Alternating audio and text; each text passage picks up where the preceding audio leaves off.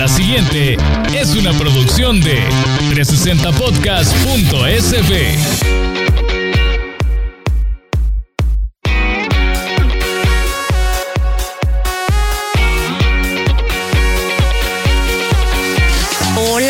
Bienvenidos a este nuevo episodio de El Briefing en el que vamos a seguir hablando de la Sociedad de Copies Anónimos. Recuerden que si tienen alguna pregunta, alguna recomendación, pueden escribir a las redes de 360 Podcast o escribirme directamente a mí a arroba Power. Flor Aragón llegó como pollo comprado a su primera agencia hace más de 25 años.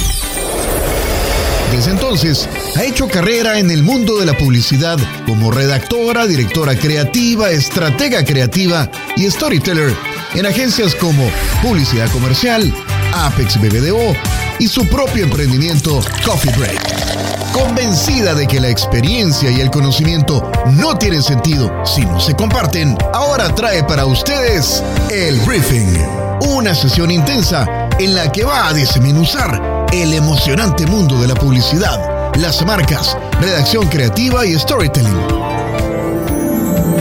Póngase sus audífonos, agarre su silla favorita. En sus marcas, listos, démosle. También a mí me gusta esta nueva era que estamos viviendo de la era digital porque hemos tenido que aprender a condensar. Incluso yo acepto que viendo, digamos, estoy hablando de un, de un anuncio de prensa, que viendo el anuncio de prensa y ves el, está tan lindo y que ves el texto ahí abajo y decís, ah, no, le voy a, lo, voy a, cortar, voy a ver qué, qué puedo hacer con ese texto. Pero acuérdense que muchas veces, bueno, la mayoría de veces o todas las veces, el texto lleva el call to action, que eso es bien importante. Podés ver un anuncio súper bien diseñado y que se rige a todos los objetivos que tenía la marca, a, a su imagen visual y eso, pero el texto te dice, mira, marca este número, o mira, mándame un correo, o, o no sé. O visítanos. O visítanos, visita la tienda, tenemos esta oferta. Entonces, el texto no es un capricho, sino que es algo que al final termina de un embudo, viene toda la información, el gráfico, no sé qué, y al final está ese texto, ese cierre que te manda a que hagas algo que vos querés que haga tu audiencia. Exacto, yo siento que se complementan un poco, ¿no? Yo a veces digo que un anuncio cualquiera, no importa el formato, tiene tres partes, si lo vemos como radiografía, la parte creativa, la parte comercial, que sería donde va el call to action implícito, y el branding, ¿no? Porque a veces pasa que vemos anuncios que no tienen marca, entonces dice uno, ¿y quién está firmando? ¿Y, qué hago? ¿Y de quién es ese anuncio? Entonces, para mí es muy, muy importante la parte de la historia que muchas veces se cuenta en este caso de prensa con una foto y el titular y luego la parte del call to action. Nos pasaba muchas veces con esto de, de las mecánicas, ¿no? Recarga tanto, no sé qué, este día y vas a recibir tanto, pero no sé qué y no sé cuánto. Y después todo eh, lo que implica, ¿no? Esas letras chiquititas que le llamamos nosotros que también tienen que ir por, por legal. Entonces es, es bastante interesante y divertido ver cómo lo vamos condensando y cómo se va complementando diseño con el texto para contar esta historia, pero también para hacer lo que el cliente quiera. A mí me pasaba mucho con Pizza Hut, por ejemplo, que a veces era, tenía que describir los productos. Entonces sí teníamos que utilizar palabras mucho más, esa fresca lechuga, ese tomate eh, jugoso. Entonces ahí es donde uno también puede explorar desde el copy, ¿no? Este tipo de palabras, ¿no? Incluso había uno, un, cliente de avícola, ¿no? Que cuando hablábamos de huevos nos decía que, que eso tiene que ser incólume e inocuo. Entonces el reto era cómo traducimos esas dos palabras, incólume e inocuo, a todo mundo, porque lo tienen que entender todas las personas, ¿no? Sobre todo porque es un, producto de consumo masivo, popular, exacto. Entonces, si yo digo a alguien, le digo, mire, el huevo tiene que estar, lo que le vendemos es huevo inocuo. Incólume, huevo incólume.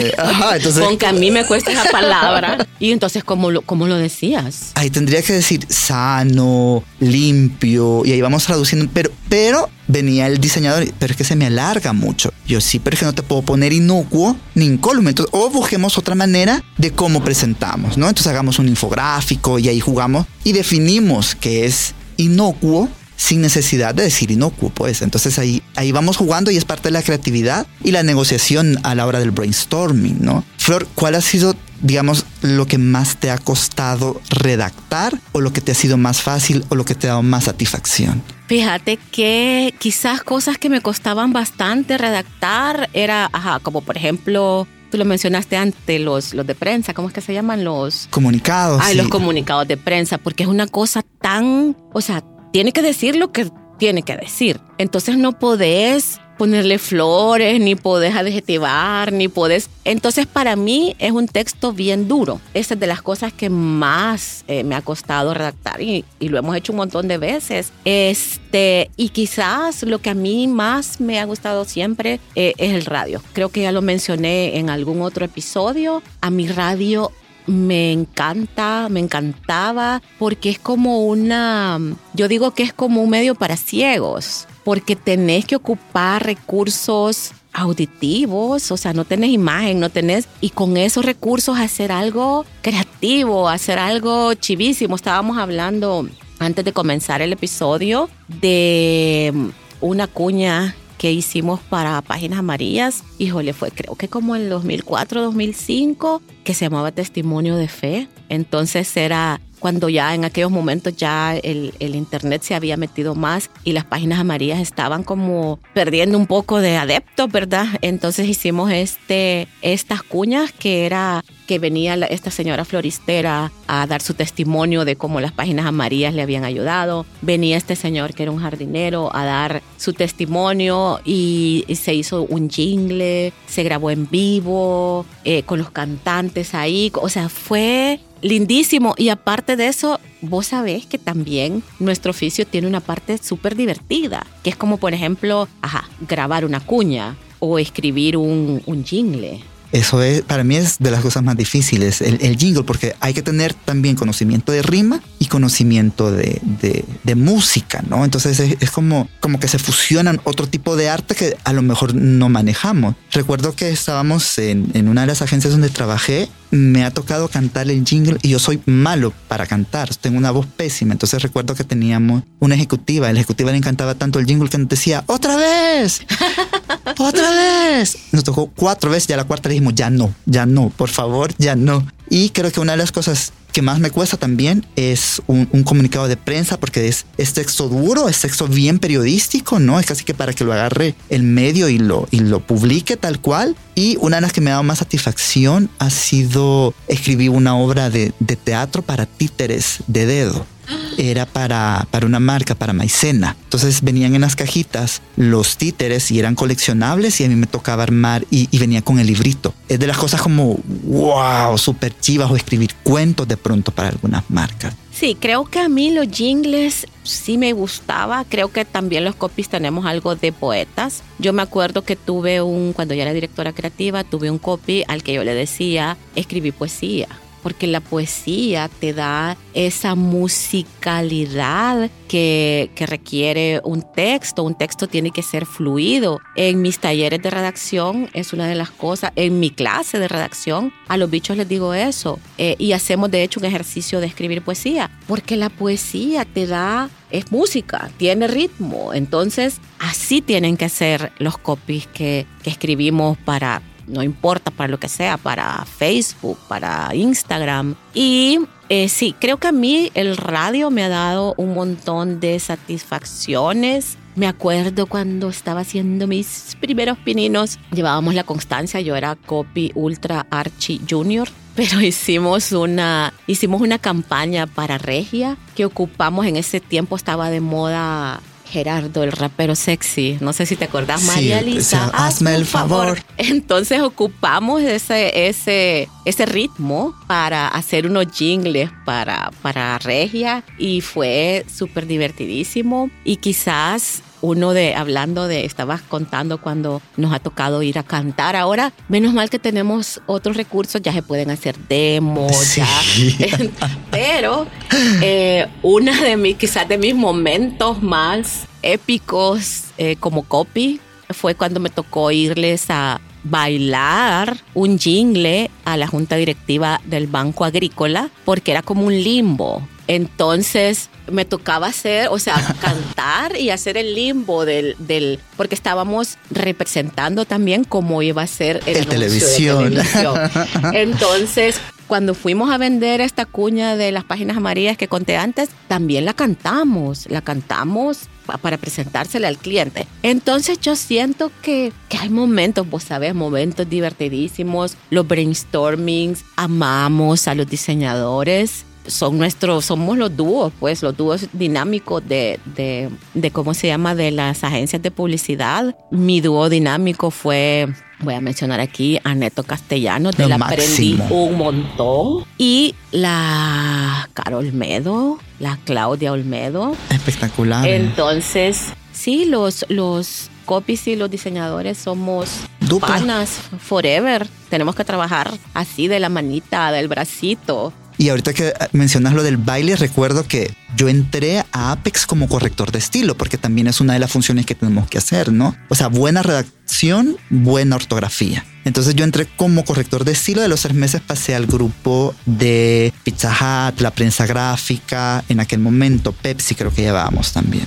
Entonces yo mi último año de la universidad junto con la tesis estaba trabajando, pero también me había metido a hacer danza contemporánea. Y recuerdo que íbamos a lanzar Pizza Push o Pizza Push. Pizza Push. Pizza Push. Lo íbamos a lanzar. Entonces, pizza, pizza Push. Entonces me tocó escribir no solamente las 11 canciones para las fiestas de cumpleaños, sino que también, como dijeron, ve, él puede bailar. Me mandaron, me mandaron a hacer las coreografías. Yo me mataba de la risa porque era como, ¿qué estoy haciendo aquí? Decía, pero es parte de, de la creatividad, creo yo. Es, es parte de esos retos que uno dice, no sé si lo volvería a hacer, seguramente sí, pero, pero fue divertidísimo. Somos multifacéticos los copies. Creo que, ajá, quizás de las cosas que más, bueno, una de las cosas que más recuerdo también fue una campaña que hicimos para Multiplaza y Metrocentro, que con el copy que tenía en ese momento, ya era directora creativa también, y escribimos una resma de cuñas de radio porque como era el lanzamiento de las marcas a nivel de la región, entonces habían como varias temáticas que se iban a, que se iban a tocar a través de las campañas. Entonces, o sea, no te miento, era una resma de, de, impresiones de cuñas de radio. No impriman por gusto, por favor, cuidemos el medio ambiente. Pero sí, es una de las, esa también fue una experiencia súper chiva e ir a presentar esas campañas a Costa Rica, creo que, que las fuimos a presentar a todos los gerentes de marca de, de, de todos los países. Y sí, son experiencias que fue, esa, esa reunión duró desde como las 8 de la mañana hasta como a la 1 sí, porque presentábamos los dos centros comerciales para eh, toda la región. Entonces fue cansado, pero oh, las de peladas. Me acuerdo otro proyecto en el que iba a ser el cambio de siglo y llevábamos telecorporación, creo, lo, los canales, e hicimos una, un anuncio del cambio de siglo, pero que salió ahí en la tarde, se pidió eh, espacio en un estudio de, de, video. Fuimos a grabar, terminamos a las 4 de la mañana, después nos fuimos a hacer el audio y en menos de un día había un comercial de televisión que, por cierto, ganó un premio de menos presupuesto. Entonces, Milton, ¿cuántas cosas, cuántas cosas hemos... Bueno, no conté que Milton es maestro de... Redacción para multimedios en la Mónica. Este, y ajá, tiene como toda esta experiencia. ¿Cuántos años tiene ya? En publicidad desde 2004, casi voy a cumplir 20. Y dando clases desde el 2010 y he dado publicidad 1 para comunicadores y para diseñadores, redacción publicitaria también para diseñadores, estrategias de comunicación. Entonces, sí, digamos que la parte de jugar con las palabras, porque al final creo que eso somos como redactores, ¿no? Es decir, es la ventaja que nos da la redacción creativa. Jugamos con las palabras para transformarlas y para conectar. Creo que me gustaría retomar un poquito lo que tú decías de la poesía. La poesía no solamente, ahorita que lo estás mencionando, no solamente nos da ritmo, sino que también nos ayuda a pensar en metáforas, que al final es eso lo que necesitamos en redacción publicitaria, pero también nos ayuda a condensar ideas. Entonces creo que voy a escribir más poesía para poder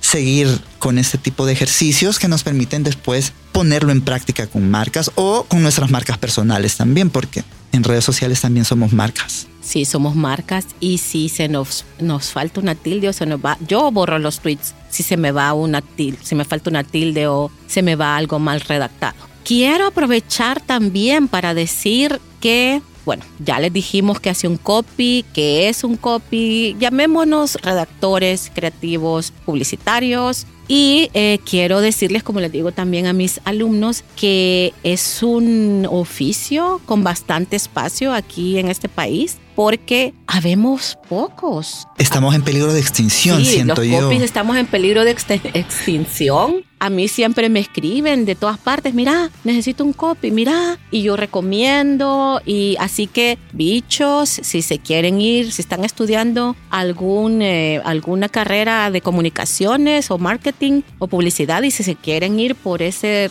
rubro de la redacción creativa, pues como les digo, hay bastante espacio. Creo que habemos un copy por 10 diseñadores, algo así. Sí, sí, porque normalmente un grupo creativo, bueno, en, Apex, en Ogilvy o, en otros que hemos estado, creo que éramos un copy y seis diseñadores. Y de pronto también era, bueno, algunos que tienen esa, esa, eso de duplas, ¿no? Un director creativo conceptual, que sería el, en este caso el copy, y el director creativo visual. Y de ahí más diseñadores, pero casi, casi no hay copies. Entonces, ya para ir cerrando, ¿qué consejos le darías a alguien que quiere iniciarse como copy? Que escriba, que escriba, que escriba, que escriba. Ahora, que escriba poesía, que se divierta, que vea, que se nutra, porque incluso hasta ver novelas, se lo juro, hasta ver novelas nos nutre para la creatividad. O sea, abran la mente y escriban, escriban. Muchas veces, no sé si vieron ya Batman, eh, la nueva, pero Batman lleva un diario es decir, si nosotros también tenemos ese, ejercicio, o sea, un diario, o sea, escribir, escribir, tener ese hábito de escribir uno, dos, tres minutos al día, que lo hacemos en redes sociales, pues, pero quizás ya un poquito más ordenado y más consciente. Sí, y también algo que mencionaste bien importante, ver cine. Sí, bueno, novelas, ver series, eh, buen cine escuchar música, leer, leer es bien, bien importante. Está entre uno de los 10 puntos de mi decálogo del redactor creativo publicitario, tenés que leer. O sea, leer no solo te da más vocabulario, sino que también te, te enseña a cómo estructurar, incluso de, un escritor a otro hay diferencias de cómo escriben. Eh, si querés, si no lees todavía y querés empezar así por un escritor bien light, eh, a, Benedetti, que Benedetti eh, tiene una forma de escribir tan sencilla que no cuesta leerlo y de ahí te puedes ir yendo a Cortázar y García Márquez y ya si sos el máster de leer, ¿cómo es que se llama el argentino? Pues no, ya no lo vamos a mencionar. Bueno.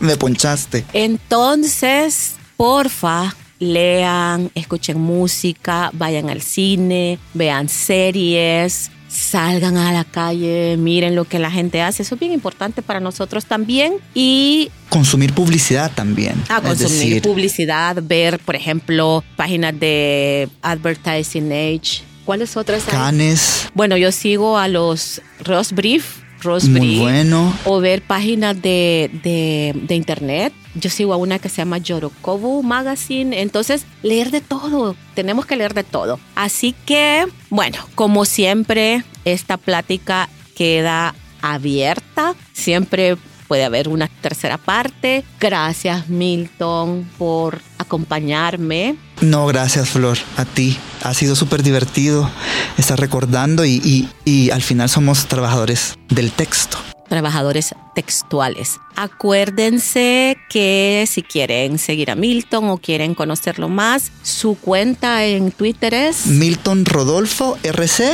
y en normalmente soy Milton Rodolfo, así que me van a encontrar como para tener una coherencia de marca, todos tienen la misma foto, así que trato de cambiarlo todo por, por, aquello de que todo debe ser una marca y, y si uno va aprendiendo y lo va aplicando a sus día a día. Igual así estás en Instagram. Sí, Milton Rodolfo. Bueno, busquen a Milton Rodolfo. Bueno, como te repito, muchas gracias. Muchas gracias a ustedes por escuchar este episodio. Los esperamos en el próximo y les repito, porfa, no sean tímidos, escríbanos a las redes de 360 Podcast o si son así muy tímidos, tímidos, me pueden escribir a mí directamente a arroba Power. Así me encuentran en Twitter y en Instagram. Gracias por escucharnos.